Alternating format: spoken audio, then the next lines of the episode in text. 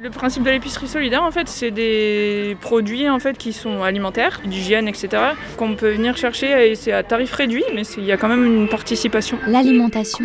heureusement que j'ai graine d'envie euh, autrement. Là, parce que sinon, je m'en sortirais pas financièrement avec les trois enfants.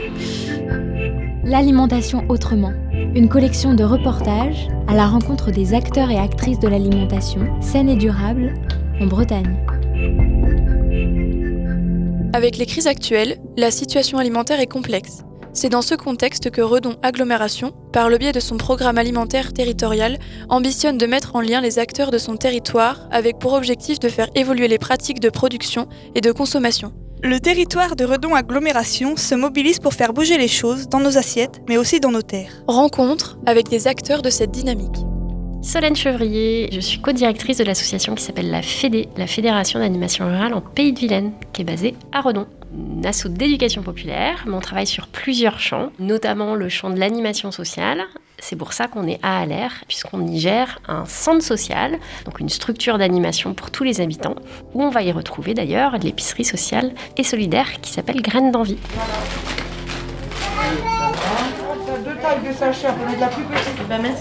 Je suis Gaëlle Lemaine, coordinatrice euh, à l'épicerie solidaire d'Alaire. Ça fait trois ans que ça existe pour euh, répondre aux défis de l'alimentation pour les personnes en situation de précarité. On essaye vraiment d'aller dans un sens que les personnes puissent avoir une alimentation euh, saine et équilibrée, d'avoir des produits bio, locaux. Voilà, on va vers ça en tout cas. Ce que je peux dire, c'est que dans ma situation actuelle euh, difficile, l'association Graines d'Envie, bah, c'est comme une soupape, nous permettre de continuer à s'alimenter correctement, puisque c'est quand même assez varié. Le relationnel aussi, euh, rencontrer des gens aussi. Et heureusement que ça existe, euh, parce que je sais pas comment j'aurais fait moi-même autrement si j'avais pas eu cette possibilité. Je trouve c'est super important d'avoir quelque chose comme ça dans une, commune comme Alers, ça, ça évite d'aller sur Redon. Là c'est pareil, on fait ses courses, donc on garde quand même une certaine autonomie. On arrive quand même à avoir du vrac, du bio, des produits de qualité, ce qui n'est pas forcément le cas dans d'autres épiceries sociales. Euh. Puis on choisit ce qu'on prend. Les bénéficiaires viennent des neuf communes environnantes de, de Redon Aglo. On a environ euh, entre 100 et 120 familles qui viennent euh, se nourrir ici. Donc l'idée, c'est pas simplement d'apporter une aide alimentaire, mais vraiment de favoriser le lien social. Donc on a aussi une vestiboutique qui permet vraiment une mixité de public et de rencontres.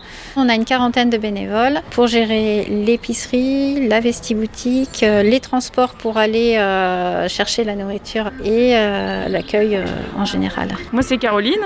donc je suis bénévole pour ben, aider euh, au fonctionnement de l'épicerie. Donc notamment, ben, il y a un petit temps d'accueil. C'est un petit moment aussi de convivialité, de discussion, d'échange. C'est important.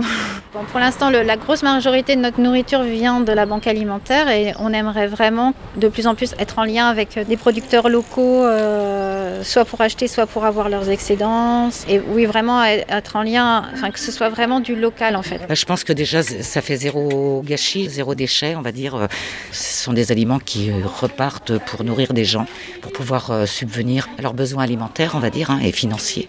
Et c'est vraiment, d'un point de vue écologique, oui, je pense que c'est une bonne manière de recycler, entre guillemets, la nourriture plutôt que de la jeter. Donc ça a tout son sens. On sent qu'actuellement, il y a quelque chose qui bouillonne justement autour de trouver des solutions euh, globales en fait. Parce que à l'épicerie, ce qui est intéressant pour nous, c'est qu'on ne veut pas que ce soit juste des solutions pour les pauvres.